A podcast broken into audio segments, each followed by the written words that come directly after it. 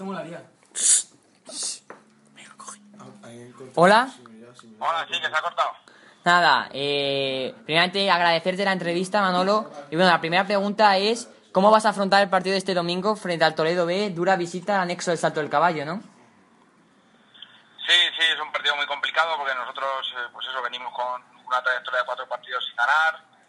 Eh, queremos un poquito, pues eso, eh, reivindicar que, que, que sabemos ganar, ¿no? Que podemos volver a ganar partidos y bueno, pues eh, sabemos que Toledo pues, obviamente está, está ahí en la zona caliente de, de- de la clasificación por abajo y tendrá muchísimas ganas de, de sumar los tres puntos, como es lógico. Bueno, yo quería preguntarle, Manolo, ¿qué le ha pasado al Albacete B? Las primeras jornadas eh, estuvo el equipo espectacular, llegando a ser líder, y ahora el equipo está más o menos a mitad de tabla. ¿Qué le ha pasado al equipo? No, bueno, pues eh, es cierto que tuvimos un arranque muy muy bueno de, de competición, quisimos eh, pues, pues eso, eh, afrontar el inicio de liga con, con garantías, hicimos una muy buena pretemporada, porque no queríamos que pasase un poco como el año pasado, ¿no? que el equipo empezó muy tarde la, la pretemporada pues de las circunstancias que, que en ese momento había en el club y con, con respecto sobre todo al filial.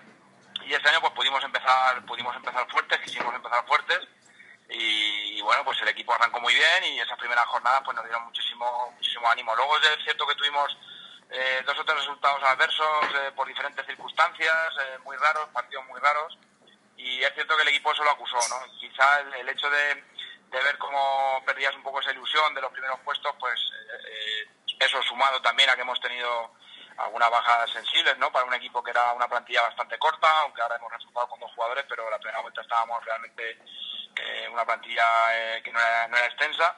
Pues eh, todo eso a lo mejor entre las lesiones y un poco la pérdida de la ilusión de esas primeras de esas primeras posiciones, pues quizá el equipo tan joven que tenemos, que hay que recordar que arrancamos la competición con una media de edad que no llegaba a los 20 años, ¿eh? Para, una cosa es ser un filial que puedes tener sus 23 y demás, pero en el inicio de la competición pues no llegábamos ni siquiera a los 20 ¿no? de media de edad, eso también, pues estos pequeños golpes que tuvimos en, en esa segunda parte de la primera vuelta, pues quizás los acusamos en exceso, esa falta de experiencia, y nos hizo un poco decaer, ¿no? Y por eso, te- por eso te decía que estamos intentando buscar de nuevo el rearmarnos, rearmar esa ilusión y, y acabar, la, acabar la temporada pues eh, de la mejor manera posible, ¿no? Eh, Y que la competición nos ponga donde tengamos que estar, pero que, que intentemos ser competitivos en cada partido. ¿Y qué es lo mejor y lo más complicado de entrenar a un filial de segunda división? Hombre, lo mejor es el talento que el talento que puedes manejar, ¿no? De jugadores eh, con mucha juventud, pero, pero, pero con un talento extraordinario, ¿no? Y bueno, pues lo peor, eh, lo peor obviamente, pues como te comentaba antes, ¿no? Que quizá cada cosita que, que cada piedecita que te encuentras en el camino, al tener un equipo con, con tan poca experiencia, tan joven, con, con mucho talento y con muchas ganas de hacer todo, pero, pero que le falta eso en una, en una competición como la tercera división, que, que es muy dura, ¿no? Eh, muchos partidos que se resuelven casi siempre por acciones a balón parado, partidos muy, muy igualados, muy pocos equipos eh, abiertos a jugar, más bien, más bien cerrados, esperando el fallo, pues quizás a nosotros nos ha faltado esa experiencia, ¿no? Pues, obviamente eso es un poco con lo que tienes que, que trabajar para intentar hacer que ese equipo tan joven y con tanto talento pueda ser competitivo en una categoría en la que la experiencia prima mucho. Y bueno, quería hablarte, eh, ya para terminar, hablando de la tercera división del grupo, ¿qué jugador eh, le ha sorprendido más? De todo el grupo, Sí, hay pocos jugadores que me hayan sorprendido, sinceramente, no por nada, sino porque co- conocemos bastante bien el, grupo y, bueno, pues eh, hay jugadores eh, que ya se conocían que están dando un nivel, rendimiento altísimo, como Valdivia en el Puerto Llano o como, o como Sergio Esteban en el de Iniel, aunque sean equipos que no están en la parte alta de la clasificación, pues eh, son jugadores que ya son conocidos, ¿no? Eh, o Mena en Talavera, o Pedro Díaz en Talavera, son futbolistas de muchísima calidad que ya, ya son conocidos. Sorprenderte no te sorprende porque sabes que van a, van a dar ese rendimiento, ¿no? Quizá a lo mejor, pues bueno, Dani Cabanillas en el, en el Marzamalo, un futbolista que, que, que sí que, bueno, eh, en su trayectoria anterior eh, sí que ha hecho muy buenos números, pero es nuevo, ¿no? En, en- en tercera división eh, este año y sí ha podido sorprender un poco el que no conociera un poco su trayectoria cuando estaba en el Córdoba, etcétera, ¿no? Que sí que era que un futbolista apuntaba muy alto.